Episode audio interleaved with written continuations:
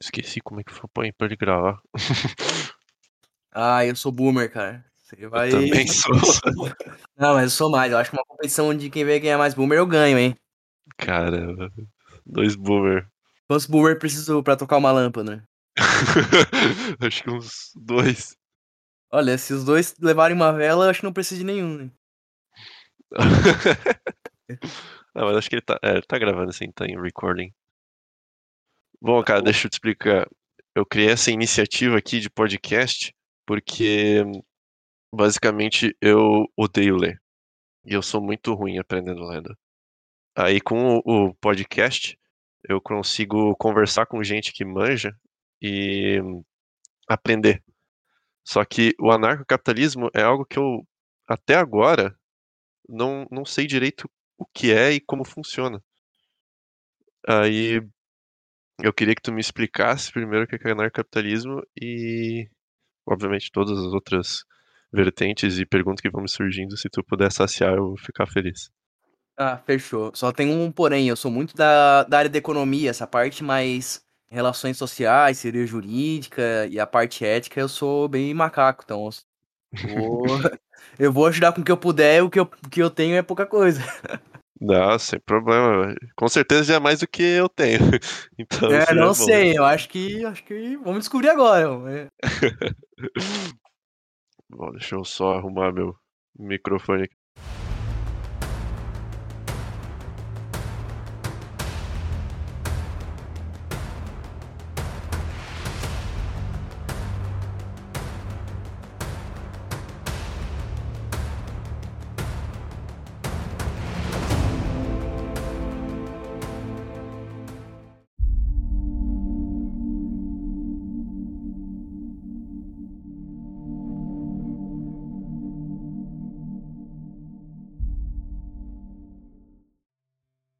Eu vou contar uma história é, que aconteceu comigo recentemente. Eu fui comprar um aparelho, um protetor bucal chamado New Age Performance. Esse aparelho ele custa 40 dólares e era frete grátis a partir de 79. Aí eu comprei dois. Só tem lá no Canadá. Aí eu importei e pouco tempo depois chegou um e-mail para mim. Nesse e-mail dizia que eu fui taxado. Lembrando que eu paguei 80 dólares frete grátis. E dava mais ou menos na época uns 400, 500 reais. E eu fui taxado em 600 reais. Eu até postei nos stories. E o que acontece é que esse produto chegou na minha casa com um agente da FedEx. Dizendo que eu fui taxado, ele chegou com maquininha e tudo e queria que eu pagasse. E ele tava com o produto na minha frente. Aí eu falei, tá, mas por que foi taxado assim? Ele, ah, tem imposto de, de frete, sei lá o quê, mas o frete era grátis, eu não entendi nada. Aí depois disso, o que aconteceu? Eu falei pra ele sair da minha casa que eu não ia pagar, porque, pô, tá maluco? Pagar duas, quase duas vezes o produto, que eu, o preço que eu paguei. Nisso, nesse dia eu falei, cara, eu acho que eu sou ANCAP, porque depois dessa o Estado tá fazendo força pra eu não gostar dele. E... Ele tá implorando pra você tá odiar? Tá implorando pra eu odiar. Peraí, você, você sente algum, alguma afeição por mim? Não, peraí, compra um negocinho do Canadá pra você ver, então. Exatamente. Então, hoje eu chamei o Henrido YouTube. E vocês podem achar ele no, no canal Henrido YT. Pode se apresentar aí, Henrique. Oi, eu sou o Henrido e queria agradecer pelo convite ao podcast. Eu sou formado em economia, eu sou libertário desde 2017. 2016 já tava dando os passinhos ali, mas foi 2017 que eu percebi que de fato não existem argumentos é, convincentes contrário ao fato de que as pessoas que possuem um recurso não devem dispor, dispor a outra para outra pessoa por obrigação da força, né? Que parece-me existir uma disparidade injustificada ali, que seria alguém poder tirar algo de outra pessoa. Então comecei a iniciar meus estudos lá por Rothbard, como todo mundo é, começa, mais ou menos. Eu pelo Anatomia do Estado, aí ele indica Franz Oppenheimer, comecei a ler Franz Oppenheimer, gostei bastante. E foi onde eu percebi que de fato, né, imposto além de ser, de ser roubo, o Estado ele é um, uma sistematização da agressão. Caramba, agora eu fiquei sem palavras. Mas, basicamente, eu chamei o Henrique aqui pra poder conversar um pouco, que eu sou bem leigo na questão de anarcocapitalismo e libertarianismo, não sei nem diferenciar os dois. Então a gente vai querer explicar aqui, principalmente o Henrique, explicar o que, seria o anarcocapitalismo e o porquê ser anarcocapitalista. Então, sem mais delongas, Henrique, o que é anarcocapitalismo? Bom, o anarcapitalismo, ela é, é, uma teoria que basicamente defende que pessoas pacíficas, elas não devem ser agredidas uma vez que não há, né, a priori uma justificativa. Então, é claro que a agressão por agressão, ela não necessariamente é ruim, porque pode ser que a gente recorra a ela para, por exemplo, reparar um dano, né, caso a pessoa esteja indisposta a querer realizar essa, essa reparação de dano. Então, o anarcapitalismo é uma teoria jurídica de de normas onde as pessoas devem seguir, né? Claro que a justificativa dela é um pouco mais complexa, e como eu falei no começo, eu não sou da parte ética, mas as pessoas devem seguir por algumas questões. Eu acredito que as pessoas devam seguir porque não existe justificativa a priori de que uma pessoa engaje numa relação assimétrica, né? Que seria uma relação assimétrica? Eu impor minha vontade a outra pessoa. Porque quando você impõe a sua vontade a outra pessoa, você presume uma superioridade, basicamente. É, então vamos puxar aqui um pouquinho para democracia. Na de... É, entre aspas, democracia, né? Porque aqui no Brasil a gente tem um Estado democrático e, no caso, vou pegar minha situação lá, eu apenas queria comprar um produto, muito simples, um protetor bucal. E o Estado vai lá e meio que eu senti que eu fui sequestraram o meu produto, roubaram e pediram uma fiança de 600 pila, que é quase duas vezes o meu produto. Então, nessa situação, já não teria um equilíbrio, né? Já seria, tipo, um monopólio do Estado em cima do meu produto. Isso, isso mesmo, cara. Muitas pessoas ficariam ao seu favor, porque, não sei se você já viu aqueles filmes de era medieval, em que existe aquelas cobranças tipo, ah, eu vou te defender, assim, mas não tem ninguém me atacando. A pessoa começa a atacar a pessoa assim, agora tem, mas eu vou te defender se você me pagar, hein? Sim. E essa sensação, cara, é uma injustiça muito grande, cara. Não, não tem como defender isso e que pessoas que não tem nada a ver com uma relação que você teve, uma relação comercial que você teve, simplesmente entra ali e diga assim: é. você esqueceu de uma coisinha ali que é a minha taxa, né? Esqueceu de pagar para mim aqui para poder receber o teu produto que você comprou. Pois é, para mim, é, essa foi o estopim. Eu já, desde quando eu era adolescente, assim, eu sempre fui o, o filho Lúcifer, né? O adolescente rebelde. E eu nunca entendi o porquê todo mundo dizia que, por exemplo, o voto era um direito, mas mesmo assim ele é obrigatório. E se você não votar, você vai ter que pagar uma taxa para justificar seu voto, se eu não me engano. É... Sim, velho. Eu também tive, sempre tive dificuldade em entender esse, essa proposição aí. Pois é, aí na minha cabeça acaba meio que sendo um dever, porque é obrigatório, queira ou não. E outro, tipo, parece que teve uma luta histórica pra gente poder ter o direito ao voto, mas eu não sei como funcionava antigamente, se antigamente podia votar ou não votar, mas hoje em dia se tornou obrigatório, então que no final das contas não faz sentido na minha cabeça. Uma pergunta que grande, grande parte das pessoas falam, é, não sei se você vai saber responder, é o anarcocapitalismo ele é, é contra um Estado, seria um meio que uma sociedade sem nenhum poder centralizado, certo? Isso, ele é contra a sistematização da agressão, né? O que é a sistematização da agressão? É quando a coerção, ela já é um pressuposto. Por exemplo, quando você vai fazer alguma ação econômica, geralmente as pessoas já pressupõem algumas relações em que há cobrança de impostos, né? ela já considera aquilo. Então, quando isso se torna aceitável em termos de tradição, as pessoas por tradição aceitam, isso é a sistematização propriamente da política, né? Uma é geral, é para todo mundo. Entendi. Vamos responder a pergunta mais besta de todas. Como é que se constrói estrada sem o Estado? então, existem várias formas, né? A estrada é um recurso escasso, assim como qualquer outro, assim como dinheiro e assim por diante. Então, ela tá à mercê da alocação de recursos, porque a economia, em última instância, sobre como alocar recursos. As pessoas, elas precisam se locomover, principalmente hoje, em tempos modernos, de um lugar para o outro. Elas podem fazer isso através da, da caminhada, onde tem aquela marcação de estrada, que é algo mais bem, bem, bem antigo. Ou pode fazer isso através da pavimentação e assim por diante. Uma pessoa, é assim, na, se eu fosse uma empresa, quando as pessoas perguntam uma coisa para mim, eu penso, se eu fosse uma empresa, o que, que eu faria para lucrar isso para tornar algo realístico, né? O que, que eu faria? Eu, beleza, galera, eu vou investir um capital aqui, mas vai existir um, um, uma cobrança. Isso com certeza diminuir a entrada de pessoas. Agora, se eu pegar, por exemplo, beleza, eu vou construir uma estrada daqui. E vocês não precisam pagar nada, mas vai passar por um monte de anúncios, vai aparecer um monte. Porque hoje existem serviços gratuitos, como o YouTube, por exemplo, e outros canais, que se baseiam na, na cobrança de propagandas de outras empresas, né? Então, querendo ou não, a pessoa às vezes não necessariamente paga por aquilo ali. Então, eu, eu faria sim, eu faria sim, desde rádios até propagandas de imagem mesmo. E eu acredito que seria um projeto extremamente viável, porque dependendo da, da distância que se, se, se tem, você arranja mais, mais pessoas para querer anunciar ali, né? É, então, basicamente, você lucraria de uma forma que não seria o pedágio, por exemplo. Isso, o pedágio ele pode ser recorrente, eu acredito que. Porque, como eu falei, é, na medida em que ele se torna economicamente inviável para quem vai usar ela, tu precisa achar meios de conseguir recurso através dessa estrada, né?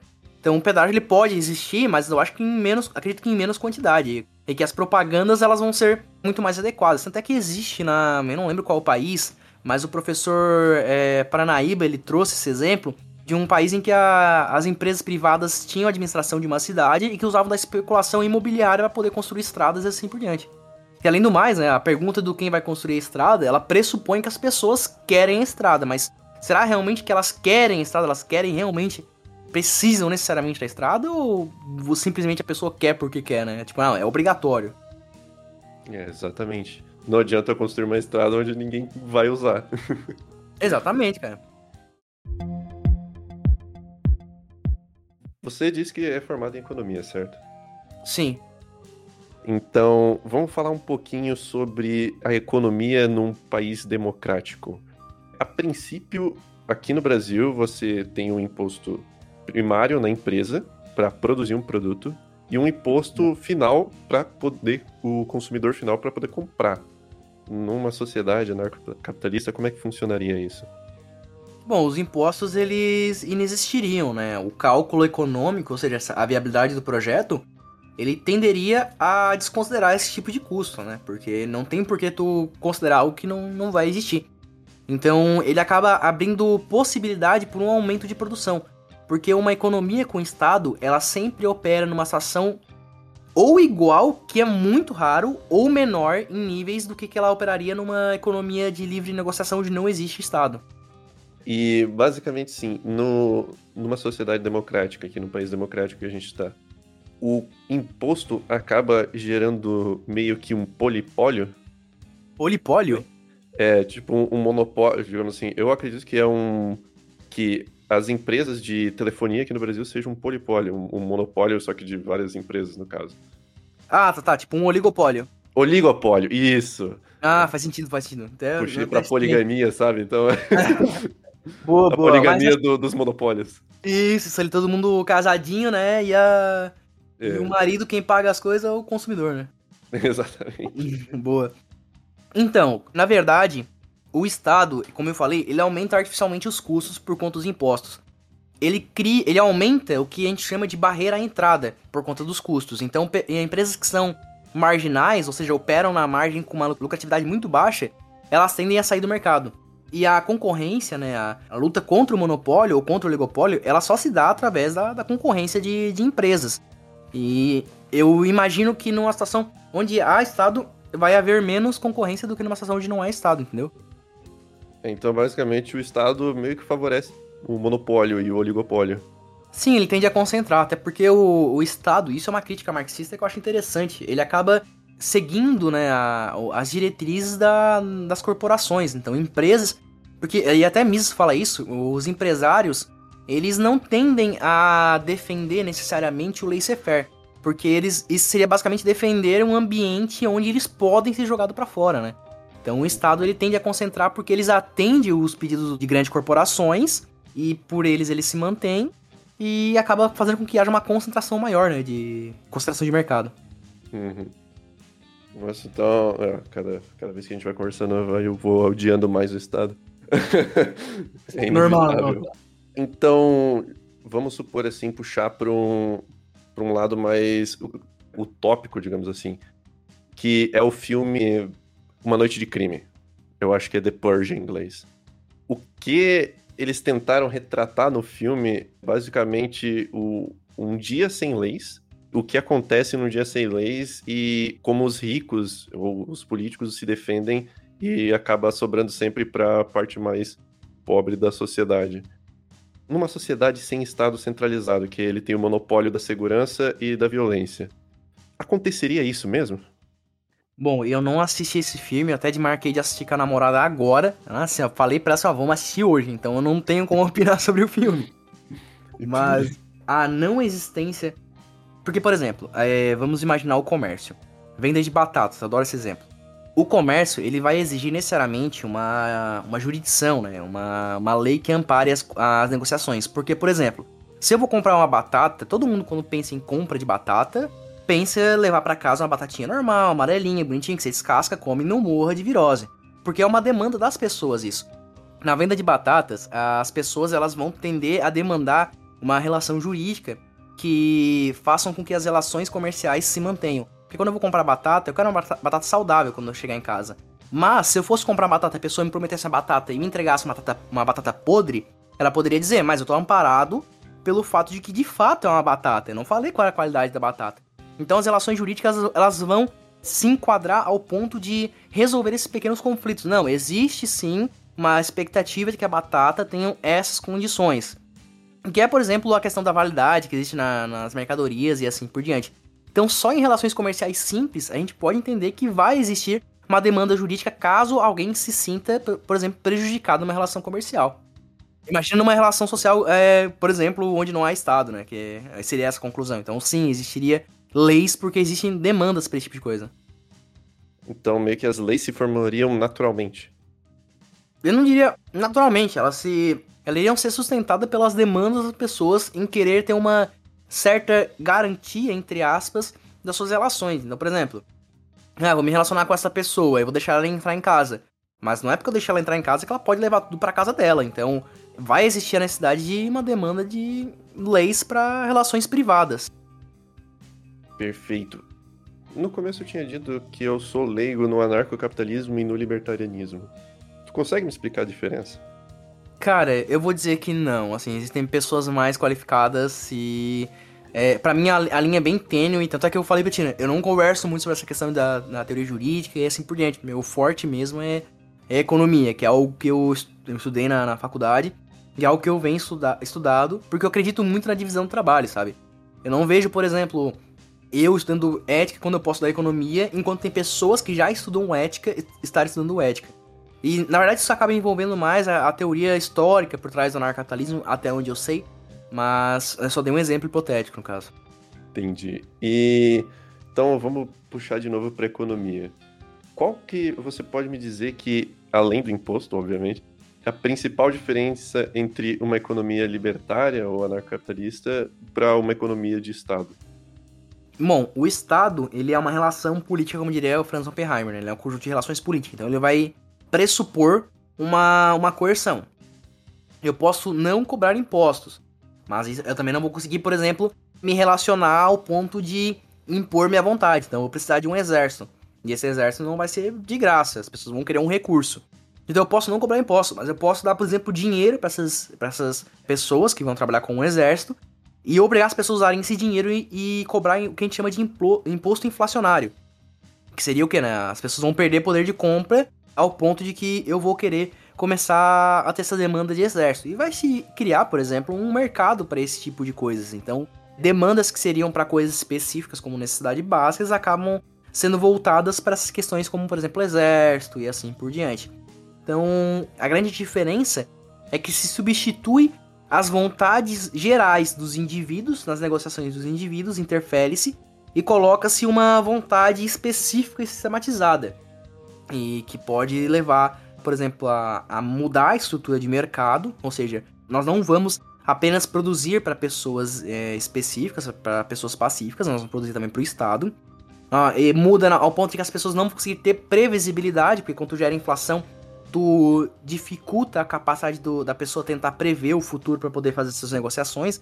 Então, quando a pessoa for fazer um cálculo econômico de uma empresa, por exemplo, ela vai ter que considerar a inflação e ela não sabe exatamente quanto vai ser, isso pode criar desajustes econômicos e também afeta a questão de que as pessoas levam em consideração a existência dessa coerção, né? Então, Ela não sabe, ela não tem aparo jurídico de ah, será mesmo que vai continuar não sendo cobrado imposto? Será mesmo que vai ser sempre assim? E assim por diante. E tu acha que existe alguma vantagem em ter um Estado no meio comercial e econômico? Olha, a única vantagem, ela não é proveniente necessariamente do Estado, que é a questão jurídica que eu havia apontado nas necessidades, por exemplo, da venda de batatas, né? Então, ela não tem vantagem porque ela sempre coloca a economia numa, num ponto igual ou menor, mas igual é muito forçado, tá? Tô forçando a barra. Num ponto igual ou menor que ela estaria numa relação de livre negociação.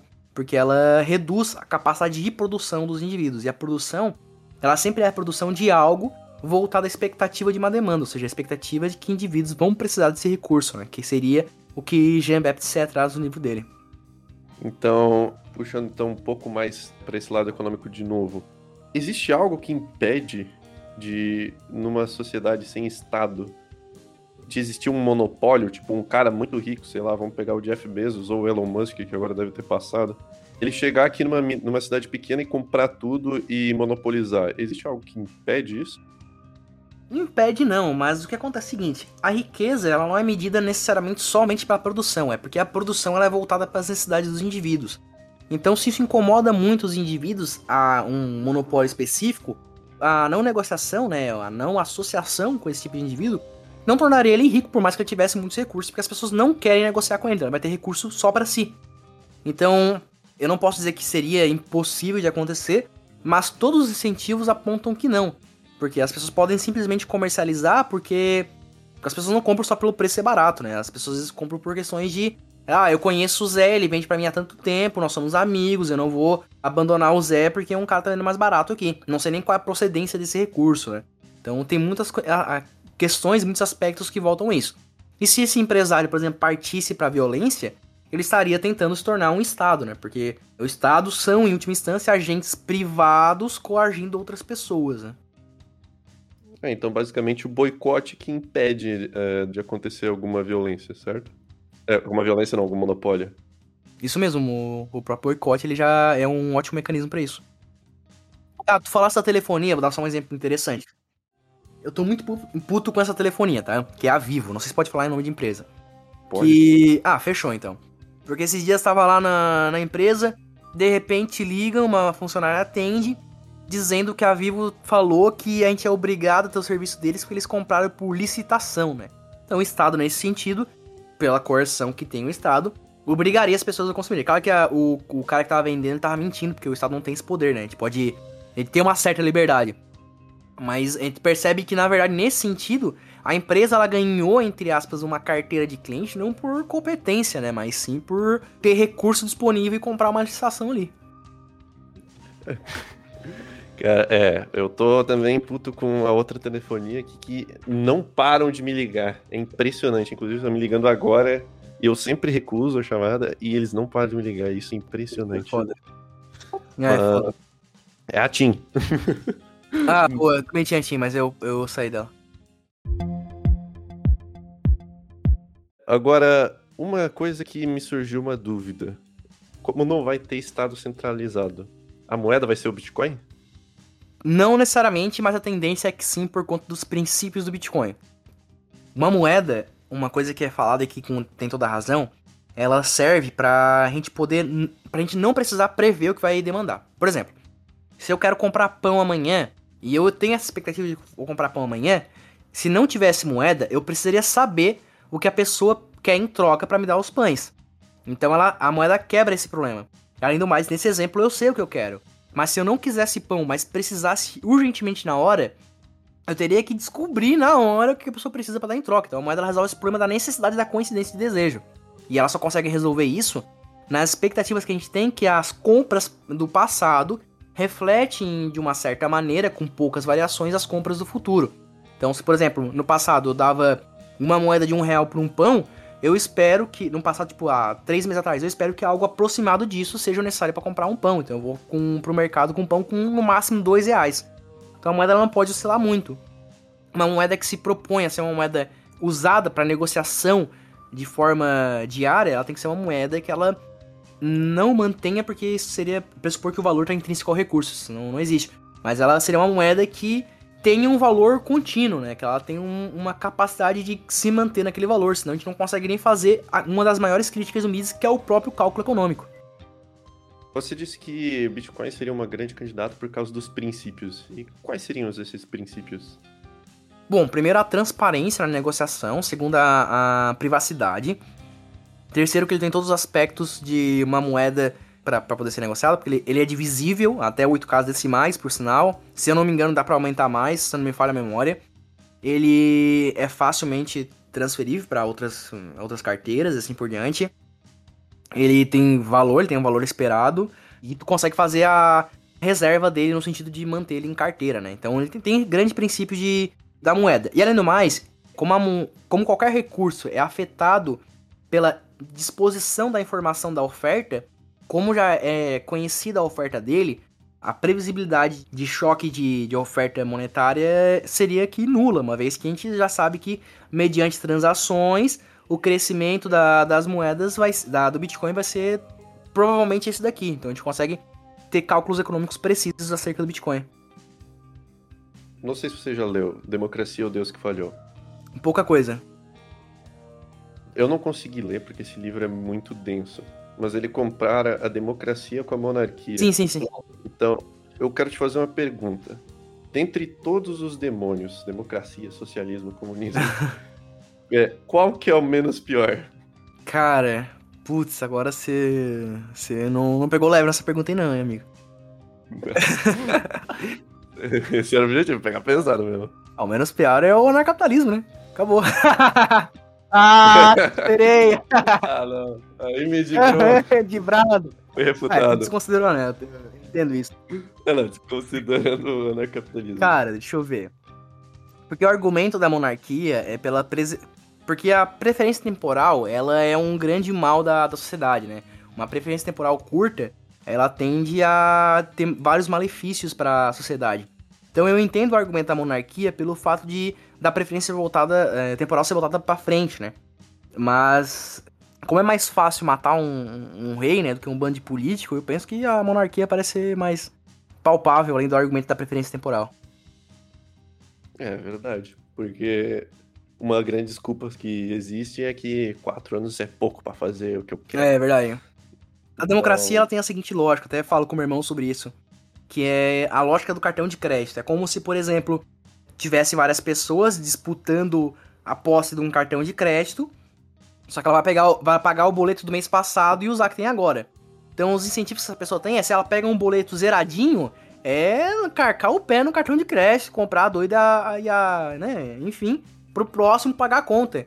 E quando o próximo chega e, e não consegue pagar a conta, é esse que fica com a imagem ruim, e a pessoa que gastou um monte fica com a imagem de bonzão. Então a, a democracia ela distorce perce a percepção do, dos indivíduos acerca da, dos atos, né, da, do, do que seria dos políticos, porque se fosse realmente em prol de boas ações, seriam ações que não fossem prejudiciais no médio e longo prazo, e é o que a gente vê, a gente vê ações que são boas no curto prazo, mas no médio e longo prazo acabam prejudicando a gente, e tu vê um monte de gente criando nexo causal do nada, ah, isso aí foi por causa do governo Lula, ah, isso aí foi porque o, o Bonoro pegou, e, e, aí tu começa a ver um monte de gente teorizando, mas porque não tem essa capacidade de criar nexo causal da forma correta, né? Fora que eles não fazem questão de ser transparente, né? Sim, isso mesmo, cara. Mais uma pergunta é que eu tenho aqui que acabou me surgindo. Uh, ultimamente, bancos privados é, têm surgindo cada vez mais e Nubank é um dos mais famosos hoje em dia. Itaú também, se não me engano, ele é privado e é bem famoso já de longa data. Isso aí, a economia, ela é gerida basicamente pelos bancos. Hoje em dia tem o banco do Estado e o banco privado.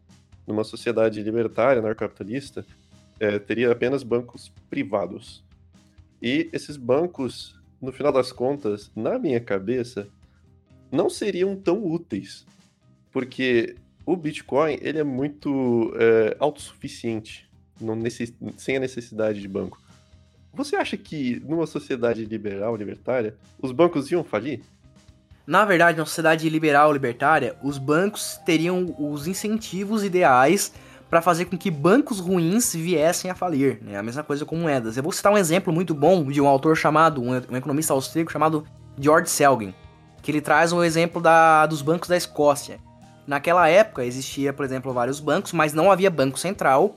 E existia um banco chamado Airbank, que estava querendo criar uma espécie de depósito compulsório é, acima do que era normalmente negociado. Então ele dava vários títulos de. de tipo um, um, documento de garantia de, de retirada de recursos para várias pessoas que superavam o que ele tinha de fato de recurso. Só que esses, esses documentos eles eram permutáveis entre outros bancos. E quando as pessoas chegavam nos outros bancos com esse recurso, o banco pagava, mas de imediato já ia lá nesse Airbank para sacar, fazendo com que ele se, se tornasse evidente que estava em falência em termos de balanço por não haver o recurso, né? Então, se os bancos negociam livremente, eles tendem a ter esse comportamento mais conservador, mais de longo prazo, uma preferência temporal um pouco maior, e tendem a jogar para fora esses bancos ruins. Né? Agora, se eles têm um garantidor último, que seria o Banco Central, eles não têm esse incentivo. Então, os bancos não faliriam? É, os bancos, eles. Se eles tomassem atitudes contraproducentes, eles iriam falir por próprio incentivo do mercado. É que nem, por exemplo, uma moeda. Por exemplo, a XRP, a Ripple. Ela é uma moeda ela, que ela, é ela é bem conhecida, na verdade, por ser muito institucionalizada em termos de meios políticos. E ela é muito inflacionária. Então, é, os próprios agentes já meio que desconsideram ela, os agentes econômicos mais pró-Bitcoin e assim por diante. E as outras criptomoedas se mantêm mais forte. Porque existe uma lei que se diz que a moeda mais fraca é a que, a, a que prevalece, né? Que é a lei de Gramsci. Só que essa lei, o Hayek, na verdade o Hayek citou o Harper, que fez o verdadeiro estudo. Harper, ele fez um, um, um estudo que mostra que essa lei só é verdadeira quando o Estado coloca uma paridade artificial. Tipo, ah, essa moeda que ela é ruinzinha, porque naquela época era prata, né? Só que eles botavam, tipo, uma prata mais desgastada com o mesmo valor que uma prata, só que menos desgastada. Essa moeda que é mais ruinzinha, ela é mais absorvida pelo povo, fazendo com que acaba gerando inflação e assim por diante. Daí que surge que moedas ruins tendem a substituir mais fortes, né? Mas ela existe um, uma condição específica que é essa, que é uma paridade artificial. Eu tinha até XRP Ripple, mas, cara, larguei mão, velho. Fizeste bem, cara. Eu sei que eu, eu comecei a não gostar da Ripple, porque eu, eu comecei a mexer com criptomoedas, meus chefes gostaram, queria que eu fizesse investimentos para eles. É, lá em 2017, por aí. E eles começaram a, vi, a, a, vir falar. E quando tu é muito conhecido assim, da, da área e a pessoa começa a vir com muito conhecimento sobre um assunto que ela recém aprendeu, tu sabe que geralmente é furada. Tipo, é pirâmide ou uma furadinha. Eles falaram muito dessa Ripple, dessa Ripple, dessa Ripple. Eu pensei, cara, essa é uma puta moeda ruim, cara. Porque pra estar tá conhecida desse jeito, não me parece muito agradável, assim. Quando ela é conhecida pelos ganhos, né, pelo, pelo rendimento e não pelo que ela se propõe a resolver, a moeda ela tem um probleminha dentro dela. É, com certeza. E já que a gente está falando de moeda, vou sair um pouquinho do âmbito anarcocapitalista. Eu vou fazer uma pergunta sobre o real. O futuro do real a longo prazo ele vai ser o mesmo do que das outras moedas do Brasil? Eu acredito que sim. A impressão da nota de 200 reais, que foi até uma entrevista que eu dei, ela meio que sinaliza isso. É, ela, tende a, tá, ela tá muito inflacionada, porque, por exemplo, se tu olhar os dados do, do Bacen, eles disponibilizam o M1, que é um agregado monetário, ele subiu assim que parecia que estava competindo uma Olimpíada com, de salto com vara, porque ele deu um pulo muito grande, assim, no, comparado com os crescimentos anteriores. E a produção de recursos, por conta da restrição que teve graças ao coronavírus, ela fez com que a produção diminuísse. E a lógica é bem simples: quanto mais moeda, o mais o preço sobe. E quanto menos produtos, também, mais o preço sobe. E quando os dois acontecem ao mesmo tempo, cara, é tipo, é desastre na hora. E aí, cada vez mais a gente tende a chegar nesse esse caminho que é, por exemplo, daqui a pouco a gente precisar de muitas moedas fiduciárias para comprar um recurso simples como pão, por exemplo. Chegar no estilo moeda japonesa. Isso. A não ser que eles adotem uma nova política de moeda que foi o real, né? Que é dividir cada unidade por 1,247. Eu não lembro se é essa paridade que fizeram do, da moeda anterior ao real pro real. Aí eles vão sempre fazendo isso, mas querendo ou não, o mercado ele tá pautado em expectativas, né? Isso vai gerar uma quebra de expectativas é, gigantesca no mercado. É, e dá para perceber também que a América do Sul inteira meio que tá na merda, né? Sim. É, e será que o Bitcoin é a única salvação para a América do Sul? Me parece que sim, porque há um tempo atrás a Venezuela ela tava com aqueles problemas de crise humanitária, até que teve os Estados Unidos, não, sei, não lembro se foi a Venezuela, tentou ajudar e não deu. E tem um depoimento na internet, que se pesquisar no Google deve achar, de um cara que conseguiu ajudar a família com o Bitcoin. E alguns países aqui do, da, da América do Sul tendem a procurar essa moeda como uma solução. E porque, querendo ou não, é, é interessante como ela se valorizou, né? Em termos de outras moedas fiduciárias. Então, eu penso que pouco a pouco ela vai se tornar uma, uma opção. O único problema do Bitcoin é o, a restrição que, uh, que eu chamo, né? Que é a restrição via conhecimento. Que é as pessoas saberem operar o próprio Bitcoin, né? Que é um problemão gigantesco. É, não é fácil. Tanto que as carteiras têm um endereço imenso. Sim. E se tu errar qualquer coisinha já dá ruim. Sim, velho. Esses dias eu fui fazer, transferir mil reais pra um cara que me mandou uma carteira de BNB em vez de mandar pra uma carteira de VeChain. E ele tá até hoje tentando recuperar esses mil reais aí. pois é, tá aí um baita problemão. E toda transação que eu faço, por mais que eu cuide de tudo, eu fico suando frio. Sim, até o cara confirmar, não, chegou aqui, tu não, não dorme, né? Não, não dorme. É, dorme mal. Eu fazia é, arbitragem e eu sentia a mesma coisa. E a carteira era minha, eu tava lá dando Ctrl C, Ctrl V. Eu apertava Ctrl C umas 27 vezes, não, beleza, agora eu sei que copiou. Aí dava Ctrl V, ficava checando e, e mandava, e mesmo assim ficava agoniado, cara. Sim. Uma pergunta que o meu irmão, é, ele tá fazendo economia também, e ele fez uma pergunta aqui que é para fazer para você. O impacto no petróleo hoje é somente pela balela da cultura ESG definida pelo mundo ou tem impacto inflacionário também? Tem impacto inflacionário porque é uma política meio adotada por todos os países, mas o petróleo ele já surge com alguns problemas desde aquela, naquela vez que houve o, um galão com preço negativo, né? Porque o petróleo ele tem uma ele tem um, um, um aspecto cultural também por trás, que é por exemplo a competição dos Estados Unidos contra a Rússia, porque naquela época do petróleo negativo, por exemplo, eu lembro que a Rússia ela é lá, o, a, a, a pessoal da OPEC, né? Perdão, da, da. Acho que é OPEC, ou OPP, não lembro agora. Eles, que é, é a Arábia Saudita, a Rússia, uma galerinha mais. Eles falaram: não, vamos parar de produzir porque caiu a demanda na, na China por conta do, do coronavírus. E a Rússia, ela, ela aproveitou isso e viu que o preço estava subindo ainda e disse: não, eu vou continuar produzindo. E os Estados Unidos pensou assim: não, beleza, você vai continuar produzindo, eu vou continuar produzindo também isso acabou gerando, querendo ou não, é, impactos no futuro, né? Então, tem sim um lado cultural, tem um lado tradição, e tem também um lado da inflação via unidade monetária, porque querendo ou não, grande parte dos países adotam essa, essa medida de política monetária inflacionista, né? E esses, uma, uma questão minha que sempre surgiu na minha cabeça. O petróleo, ele é dominado pelos árabes ou não? Cara, não, não, tem muita participação. Eu não antes da China, porque a China ela vende muito EPS, né, que é o poliestileno expansível. Mas ela também tem a Rússia, tem os Estados Unidos. Tem uma, não tem uma partição, tipo, meio a meio, né? Mas tem uma boa partição de mercado aí. Perfeito. E para quem não quer adotar o Bitcoin, chegou a hora do ouro e o prata ou não? Cara, para quem não quer adotar o Bitcoin, eu sigo o Avelino, né? O Avelino, ele, ele era um entusiasta de Bitcoin, saiu, e agora ele tá mais nessa área de, de prata, na verdade. Eu gosto do argumento da, do Avelino, que é a necessidade do, da prata no longo prazo. Por questão da corrente elétrica, não lembro qual é o argumento exato, e eu também não sou muito formado em física, talvez eu esteja falando muita besteira. Mas existe uma, pelo argumento, existe uma demanda crescente na prata. Então, a necessidade da prata faz com que, em última instância, ceteris paribus, né, o preço da prata venha a subir. Porque o valor de algo, ele, ele é composto pela necessidade e pela informação da disposição desse recurso. Então, como a prata ela vai provavelmente manter a mesma quantidade de disposição, a necessidade ou a necessidade ela faz com que ela aumente o, o seu valor, né? Perfeito. E agora você vai ter que dar uma de mãe de Ná. O que vai acontecer Sim. agora com. Ah, desculpa. Não é agora. perdão, perdão, pensei que era agora. O que vai acontecer agora com o furo do teto de gastos e com os DEIs explodindo? Bah, cara, como eu te falei, a expansão da base monetária ela foi estrondosa, né? Então, o furo do teto de gasto, mais a expansão da base monetária, mais uma retração na produção que teve, que agora está se recuperando, é a solução perfeita para a inflação e alguns desajustes econômicos, porque a inflação, quando ela está nesse nível, ela torna alguns projetos que antes eram viáveis inviáveis. Além do mais, a gente tem que ver também como é que está a capacidade aquisitiva do, dos consumidores.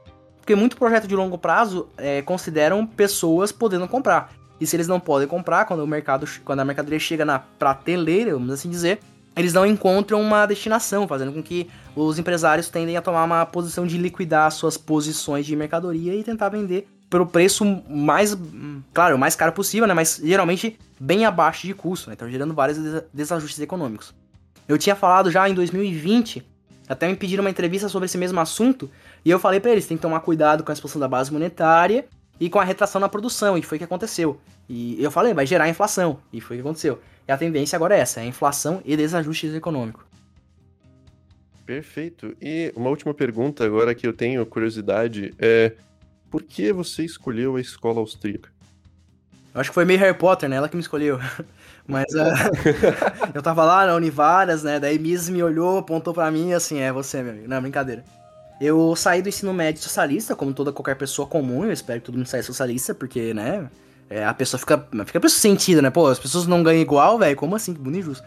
Então eu saí da, da, do ensino médio socialista, fui pra faculdade, daí comecei a virar um pouco mais social-democrata, passei por Keynes, e eu achei que ia parar na escola neoclássica de economia, né? Que é uma escola que pressupõe algumas, algumas coisas que a escola austríaca pressupõe e outras coisas que a, a escola austríaca rejeita, né?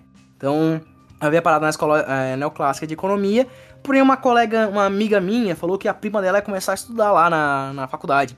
E quando ela começou a estudar lá, ela veio conversar comigo, ela apresentou algumas coisas que ela lê, que era Ayn Rand, né? Individualismo e o Instituto Mises. Aí eu comecei a ler o Instituto Mises, porque eu já tinha ouvido falar da escola austríaca, mas eu ouvi falar mal da escola austríaca. E comecei a comparar, tipo assim, ah, vamos ver esse, negócio aí.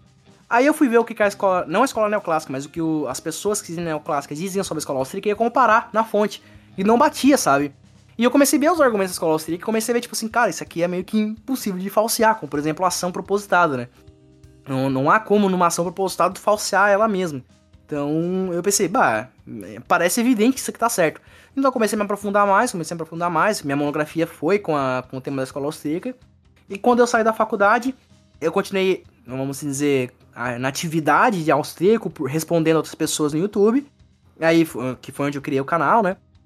Aí comecei a conhecer outras pessoas e quando eu vi, eu virei um adepto da escola austríaca de, de nível. Eu não sei se consigo voltar atrás agora.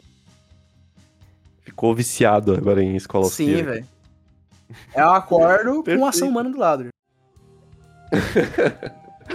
Perfeito. Cara, que papo massa, velho. Foi muito bom te conhecer, velho. Que sorte que eu te achei. E agora, para finalizar, fa faz o teu merchandise aí. Olha só, por R$ 5,99 você consegue comprar agora a TechPix. Ela é câmera HD Full Brincadeira. Enfim, o pessoal. eu vou convidar o pessoal a entrar no grupo da Trupe, tá? Muito importante. O grupo da Trupe é onde a gente discute sobre estudo, tem bastante coisa legal lá. Tem bastante conteúdo, não só sobre economia, mas sobre filosofia, assim por diante. Por favor, se cadastrem no canal da Coinex, que é uma exchange que tá vindo pra cá, que tem muito libertário no projeto. Muito importante a gente dar esse apoio pros libertários. E eu tô fazendo vídeo lá toda semana sobre análise de mercado e sobre notícias de, do mundo da cripto. Então, já se inscreva pra garantir as notícias lá. Siga também no TikTok, Henry do YT. Toda a rede social é Henry do YT, tá? Até no YouTube, por que pareça. Então, me sigam lá, é, acompanhem meu canal. E é isso aí, gente. Ah, e por favor também, né? Sigam também a Universidade Libertária, que tem feito um bom trabalho aí pro, pro pessoal da, do libertarianismo, né? Assim como todo e qualquer outro expoente, vamos assim dizer, famoso, vamos assim dizer, no, conhecido no mundo libertário, que fala sobre libertarianismo, né? Que tem bastante. Por mais que nem todos eles se deem bem ali, né? Mas tem bastante, eu acho que é importante a gente conhecer eles e saber a validar o argumento pela justificativa, né? Não por, enfim, é, desavenças assim por diante. Perfeito, galera. Sigam ele lá em todas as redes sociais possíveis. Uma pergunta, deixa eu ver se você tem. Eu até esqueci o nome da rede social. Getter. GetTR, tu tem? Não. Eu, eu também não tenho. Mentira, eu tenho lá também. Galera, me desculpa por demorar tanto para postar um Thundercast, mas finalmente saiu. Espero que vocês ainda estejam me acompanhando e até o próximo. Uma última pergunta antes de tu encerrar o podcast. Pode. É, o nome do, do podcast é Thundercast, certo? Esse Sim. podcast te dá a visão além do alcance? Com certeza. Fechou, então. Com certeza. Valeu, velho.